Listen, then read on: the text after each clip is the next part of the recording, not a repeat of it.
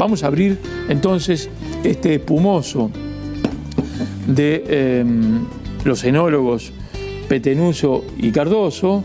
Eh, el espumoso. Puta madre que los parió. No quedes como un principiante. Escúchalo a Julián Díaz. Alimenta tu conocimiento y tu pancita.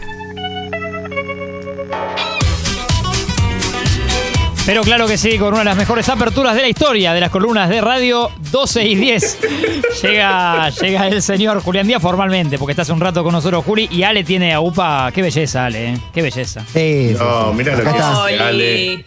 Oh, ¿Dónde está Olivia? Saludamos a Olivia, ustedes, los oyentes no la ven en el Zoom, pero Olivia ya mide metro 92, ¿no? Más o menos. ya es arquitecta, Olivia. A ver. Hola. Hola, Oli. No, no, está, está, está bueno. mirando la ventana, ¿no? Que es la actividad Sí, más, más- más- la actividad lúdica que la caracteriza en estos primeros dos meses de vida. sí, un poco lo que hicimos todos en pandemia, ¿no? Claro. Es No más. hace muchas más cosas que nosotros. Claro, es una más de nosotros. Eh, Juli, te damos la bienvenida. Antes de que te metas de lleno en un tema que nos atrapa, que propusiste como original y me gustó. El, lo trillado es que hoy es 29. Simplemente te quería hacer una, una mínimo, un mínimo paréntesis por el Día de los ñoquis y si vos sos de, de seguir esa tradición o si te realmente te da lo mismo. No, no, me encanta, me, me gusta mucho como tradición. Creo que hoy no lo voy a cumplir porque eh, Federico García Lorca, Sí. que tenemos en la ciudad, Sí. eh, Miami Heat. vino de visita y se está quedando. Entonces no me atrae mucho el tema de los ñoquis hoy, pero sí el resto de, creo que los otros 11 o eh, 10 meses del año, que este año tendremos, eh, no tendremos 29 de febrero como el año pasado, así que creo que lo voy a cumplir, pero hoy no porque me muero de calor. Hoy no. Pero Y- sí me gusta. A mí me gustan las tradiciones de Morphy Escabio, ya se sabe, del público conocimiento. Es una excusa siempre para entregarse a la lujuria. Sí, Ale, sí, lo ¿qué tengo Ale en línea. ¿Cómo estás? A la mañana, cuando te alegraste esto, cuando te alegraste de que llovía para no, para no salir a correr, ¿te alegraste también un poco que llovía para poder hacer ñoquis? Eh, podría ser. No, todavía no, todavía no encaré. Voy a- yo, yo creo que es muy factible. Si, si no sube la temperatura o la humedad, eh, lo voy a hacer. Pero bueno, la columna que traigo está vinculada a, te- a temperatura y humedad. Jessica, ¿qué tal? ¿Cómo andas? Saludarte. Hola, Gracias, Juli, Jessy. saludarte.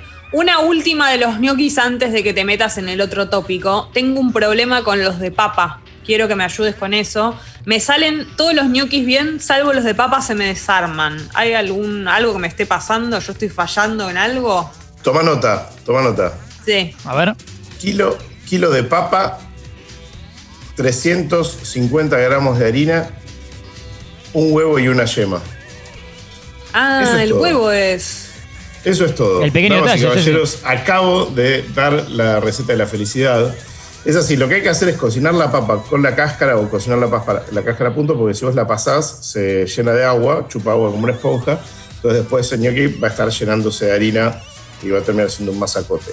Hay dos grandes rubros eh, dentro del ñoqui de papa, que es el ñoqui de papa más duro para hacer el rulito con el, con el rulero de ñoquis, Sí. o el ñoqui de papa más esponjoso, más, más blando, que es el que no toleraría esa manipulación, que es una masa mucho más liviana, que es la que acabo de decir.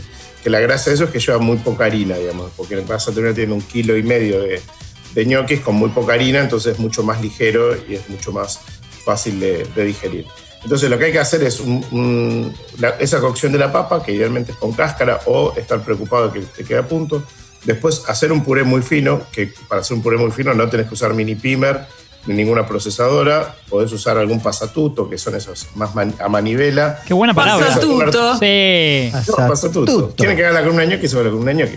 Eh, También, también. ¿Por qué? Porque, porque lo que necesitas es que el puré sea lo más fino posible. Porque si tiene Bien. grumos, es después el ñoqui ese grumoso que no le gusta a nadie o que es de bodegón de cuarta. Entonces lo que hay que hacer es hacer un puré muy, muy fino y es después tamizar la harina sobre eso, porque si vos tirás la harina tipo pelotón, eh, va, va también a, hacer, a hacerse unos grumos. Entonces, a medida que vas tamizando, poniendo. Y el huevo ya batido previamente, lo agregas nuez moscada, pimienta, sal, eh, pimienta blanca, los tradicionalistas, pero la pimienta que tengas va a servir. Y esa masa, eh, que tenés que hacerlo con una vez que el, el puré de papa esté frío, la dejas descansar un poco. Después Ah. haces los típicos, típicos eh, eh, trenzas, Choricitos. los choricitos, y cortas, y ese ñoqui no se aplasta, no se pasa por el rulero, sino que simplemente se deja sobre la mesada hasta el momento de la cocción, siempre y cuando sea en el momento, pero si va a ir a la heladera vas a ver que va a cambiar.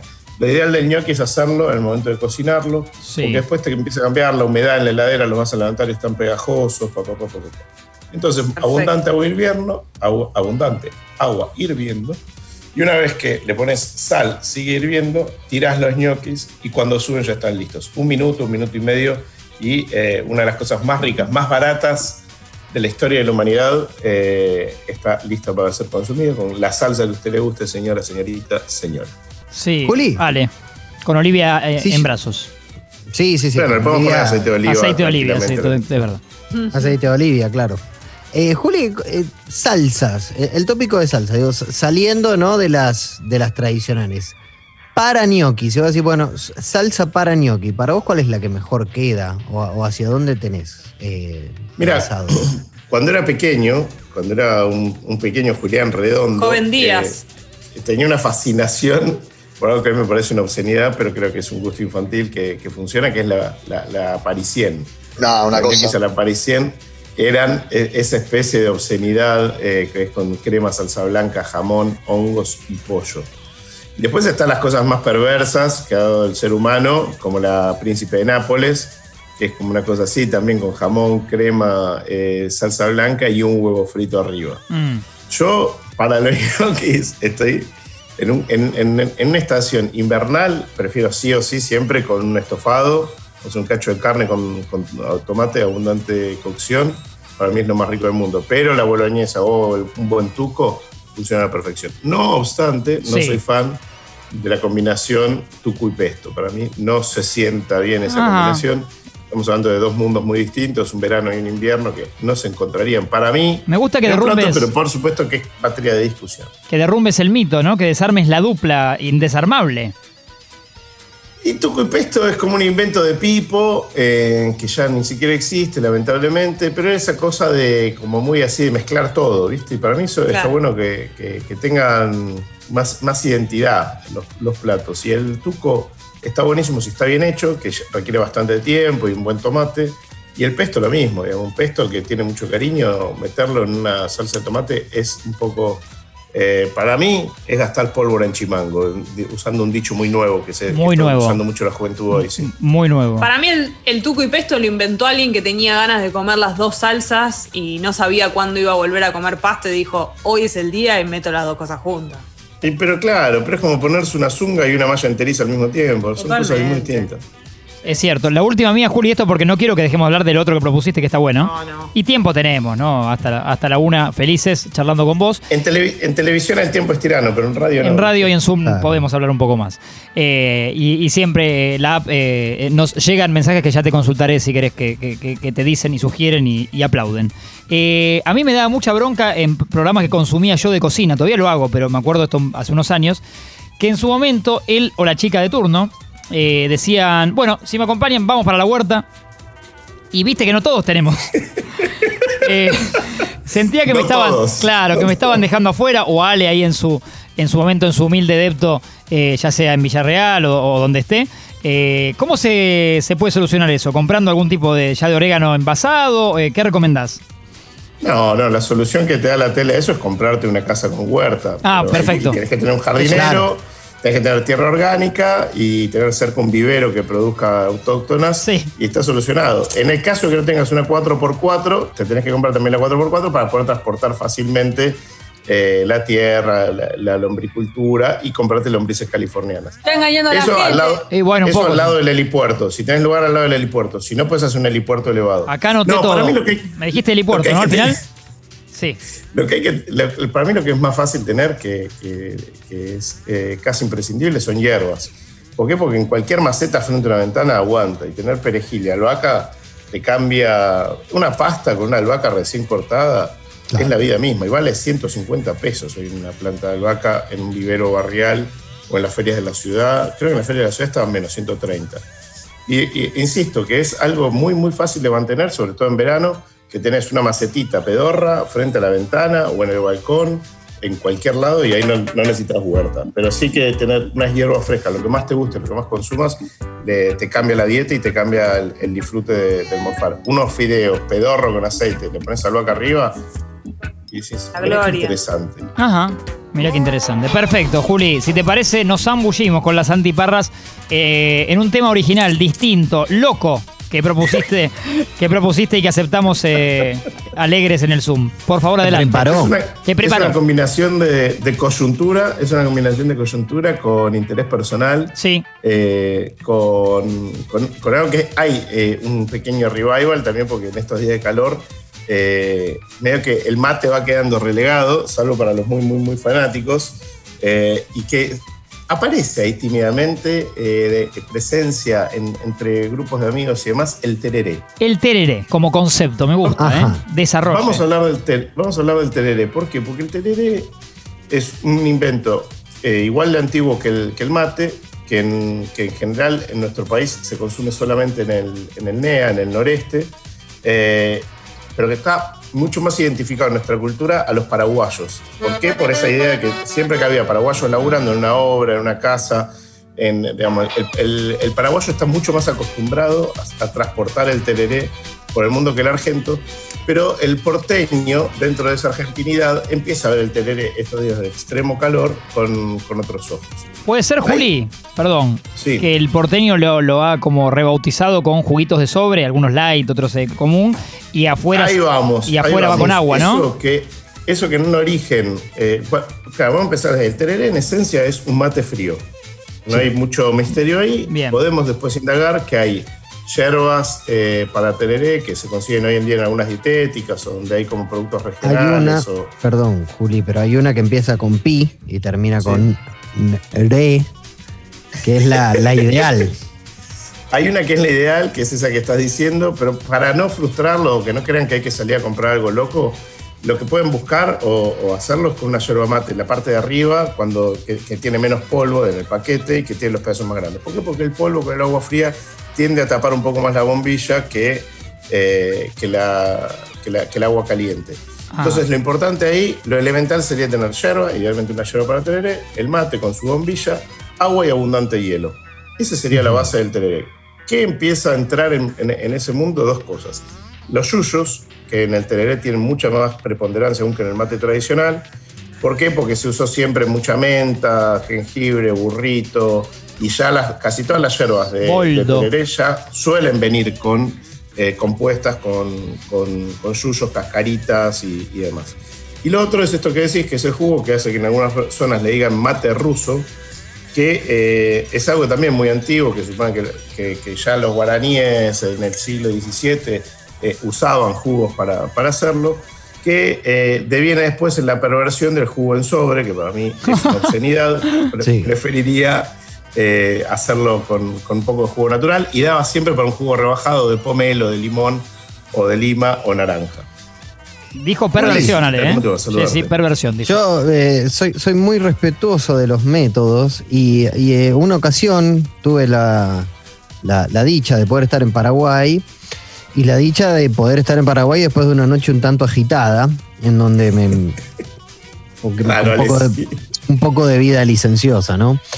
Y me, me prepararon un tereré, pero lo que a mí me llamó mucho la atención es primero, cómo, digamos, todo era igual a como lo decís, pero le prestaban especial atención al hielo. El hielo era como una barra, o sea, era como una barra de hielo adentro de la jarra de agua. No es que le ponían hielo, porque tenían cubeteras y todo, pero dicen, no, pero este es el hielo para el tereré. Sí, el- la, la clave del tereré obviamente está en el frío, porque hace que, digamos, de- desde los primeros escritos de los jesuitas hablan de que el tereré recomponía mejor la sed que el agua misma, Sí. que tenía efectos medicinales que ayudaban a- al trabajo y a sobrellevar eh, lo- los calores extenuantes y demás. El- los primeros registros escritos del tereré son de los franciscanos, o sea, antes de los En lugar de los jesuitas. En lugar de los jesuitas. Saludarlos. Y son todos los desarrollos de las misiones jesuíticas, que quien no haya visto la película La Misión o Aguirre la de Dios, cualquiera de las películas que, que están en- ambientadas en esta zona, va a ver la presencia de esa cultura eh, muy ligada al desarrollo agrícola tele- de, la, de yerba. ¿Por qué? Porque la yerba en el norte argentino, en Paraguay, eh, cacho de Misiones, sur de Brasil, se da naturalmente, es un yuyo que crece en las casas. Entonces es algo que estuvo siempre metido en la cultura y esa idea de que se tomaba helado tiene algunas historias más mitológicas, como digamos, sí, sí, se sabe que al principio ya existió el mate caliente y hay una, historia legendaria que dice que el tereré nace eh, porque lo, en los campos eh, no los dejaban tomar el mate que cosechaban, siempre hubo una relación de esclavismo y ahora podemos hablar un poco de eso. Entonces la forma de tomarlo era no haciendo fuego para calentar el agua, entonces ahí nace como un- una especie de mate más bandido, un, un mate a escondidas, que obviamente cuando surge el hielo se hace una bebida muchísimo más refrescante, ¿no?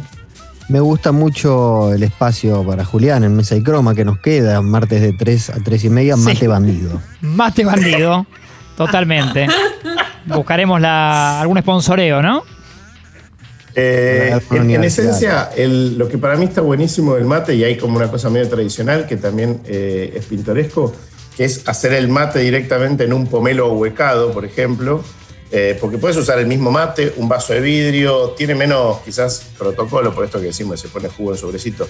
Para un tomador de mate tradicional es una, es, una, una vergüenza ponerle un jugo en sobrecito, pero está esa cosa de ahuecar un cítrico y hacerte ahí el mate, el tereré, eh, tiene cierto encanto y prefiero obviamente eso toda la vida antes que ponerle un jugo eh, de, de- de sobrecito Mm. lleno de azúcar y demás que, que no ir por ningún lado. Jessica, ¿qué tal? ¿Cómo te va? Juli. Me gusta cómo Juli maneja, maneja el móvil de Carlos Paz, eh, muy bien. Supongamos que no lo voy a hacer en un, en un cítrico ahuecado, No sino que lo voy a hacer en un vasito de vidrio o en un mate. Sí. Eh, La preparación sería la yerba normal, como cuando preparo un mate, y el hielo a la yerba, el hielo en una jarra, ¿cómo es? Se prepara sí o sí en el termo o en la jarra el, el- la- el agua helada con el hielo y ya le agregás ahí, si querés, rodajas de cítricos, los yuyos, le podés, podés ponerle la menta ahí que le va a ir dando sabor. Ah. La obsesión por el hielo que, que menciona Alessia hace que muchas veces se ponga en el termo todo el hielo para que obviamente aguante muchísimo más. Eh, pero la preparación ahí es igual que en el mate, la, la cebada. Sí que eh, los días de mucho calor yo he visto muchas veces que le ponen un hielo en el mate para que se vaya derritiendo eh, y para que cuando vos vas cebando esté aún más helada el agua. ¿Eso, O eso sea está que- mal, Juli, o está bien? no, está buenísimo. Todo Ah. lo que haga que esté más frío me- mejora aún, mejora aún la cosa. Estos días mucho calor en Buenos Aires. Yo tomé muchísimo tereré y, y sigo, sigo tomando y me lleva ya a mi viaje que voy a hacer a Misiones. Eh, esa idea de que es como mucho calor, no tienes tanta ganas de tomar mate. Y esa cosa refrescante, agregarle menta, cítrico, lo hace mucho también mucho más eh, agradable para combatir las calores. Ahí vemos atrás el, el baño químico que, que alquilaste. Se ve perfectamente.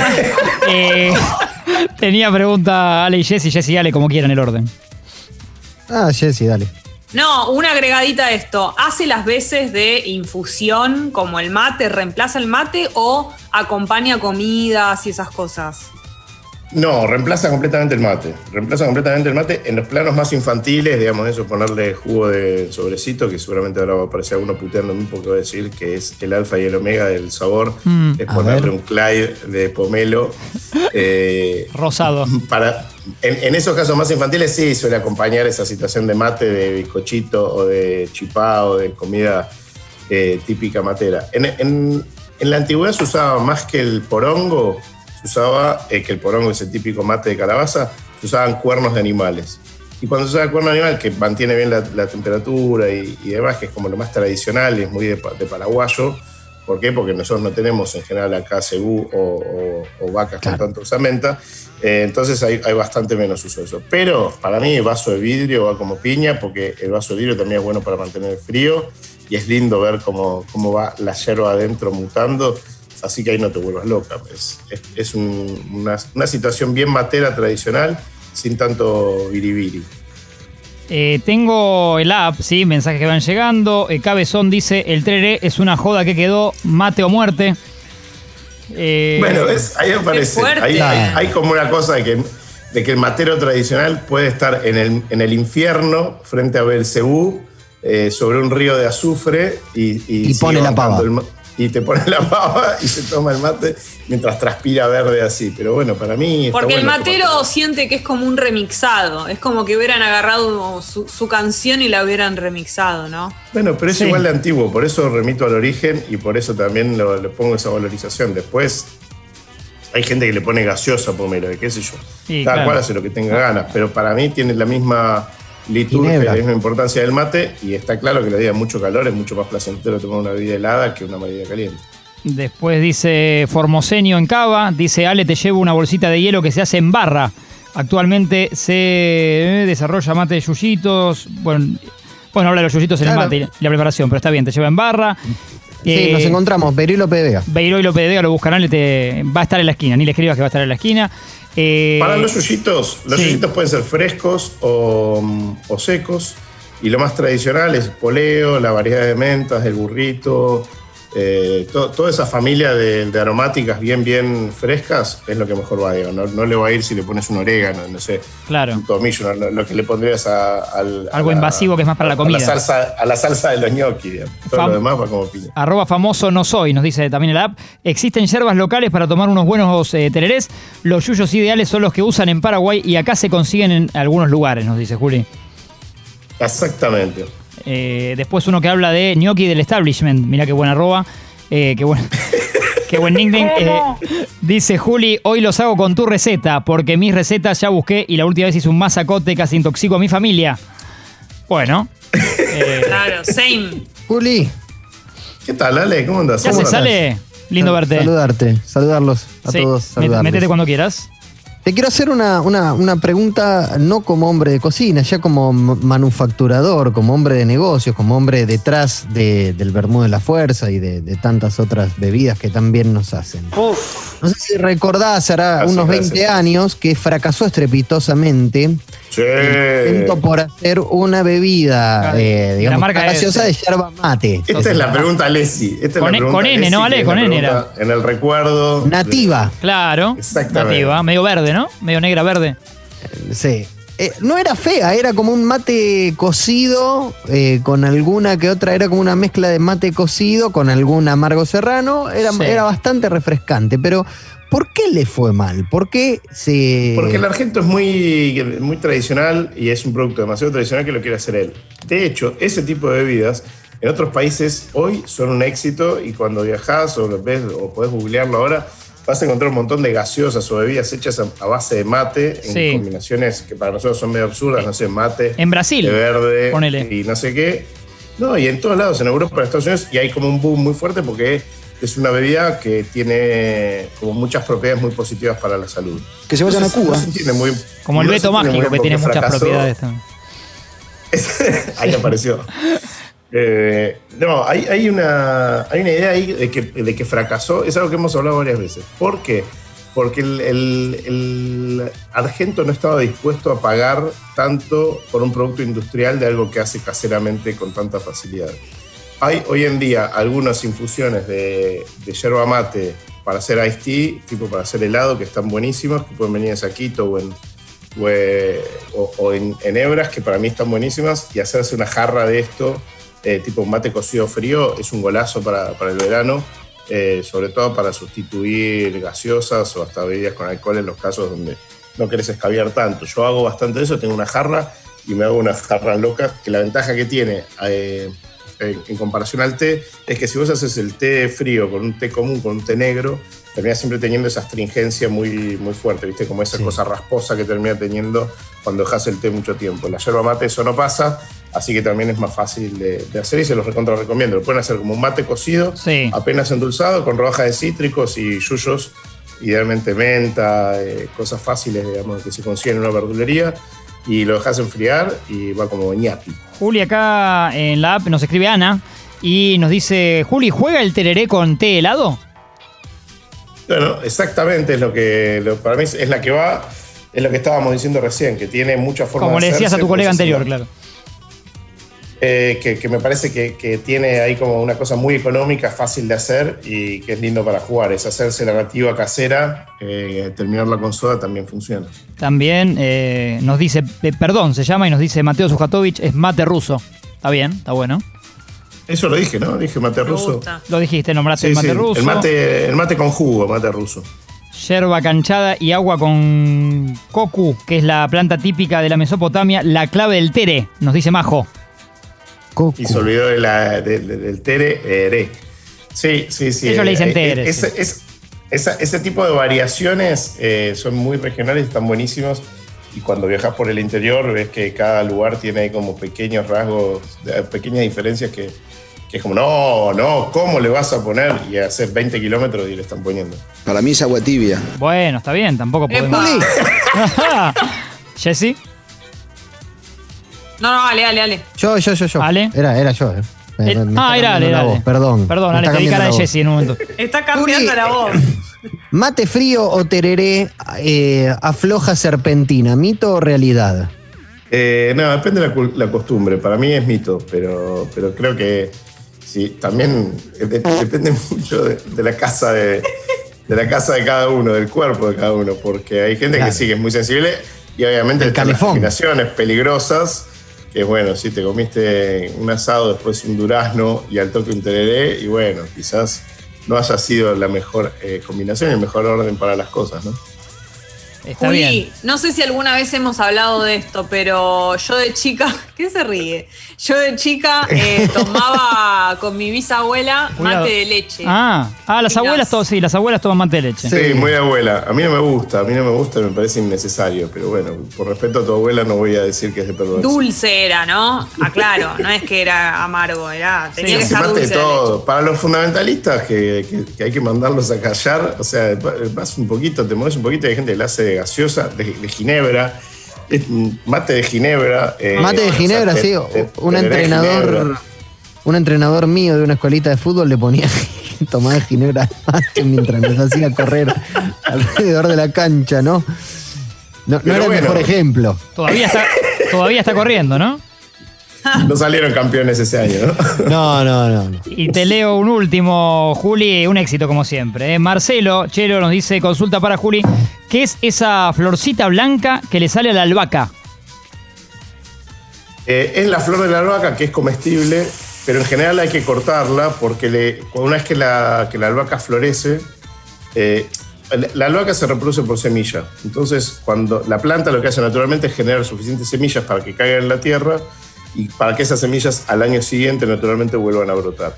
Entonces, toda la energía de la planta está puesta en esas flores. eh, entonces, una vez que la planta florece un montón, prácticamente se muere y se le secan las hojas porque terminó como su ciclo, terminó su misión en el mundo. Mira, Entonces, si vos querés tener la albahaca pulenta, eh, el- lo ideal es ir cortando esas flores, que puedes guardar algunas de las flores para sacarle semillas, eh, pero no necesitas tantas. Entonces, para que no pierda tanta eh, fuerza la planta, lo que se hace habitualmente en el campo, para que no salgan ahora a decirme que soy un asesino de plantas, todo, ¿viste? Tiene una sensibilidad que no, ¿cómo? No dejas vivir a la planta.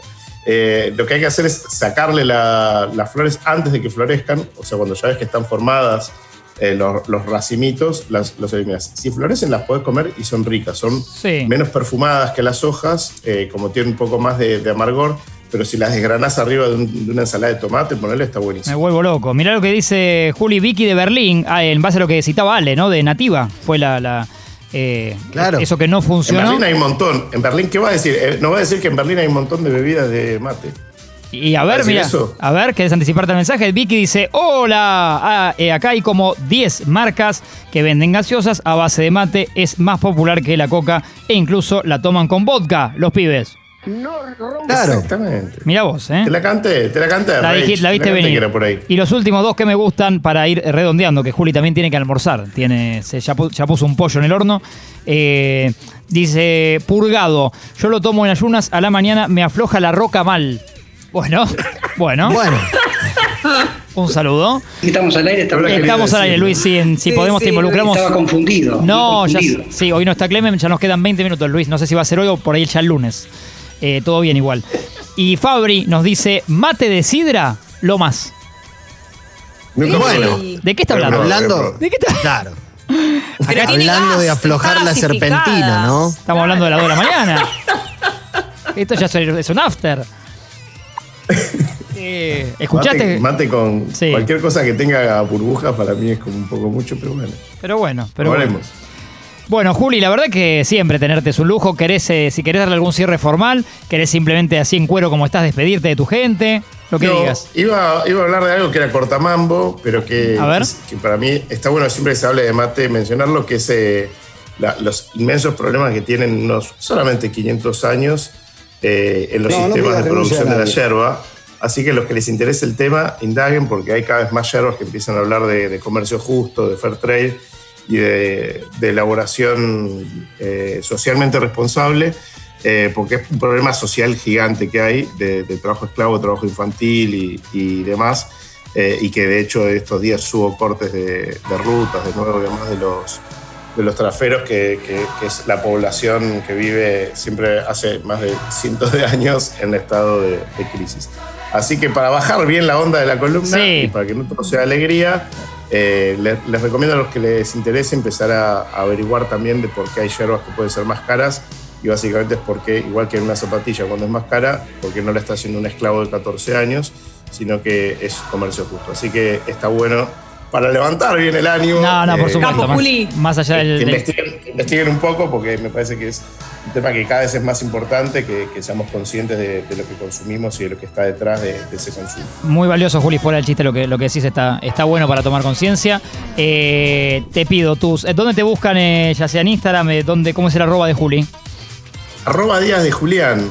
pueden enviar su insulto porque hablé mal de el tereré con jugo de sobrecito o preguntas, consultas, siempre son bienvenidas. La gente te quiere mucho, Juli. ¿Y querés por último describir tu emporio, todos tus restaurantes?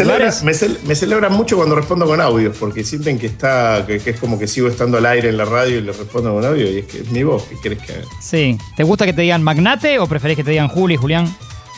Eh, no, eh, tío Rico, eh, Ricky Ricón. Ricky Ricón.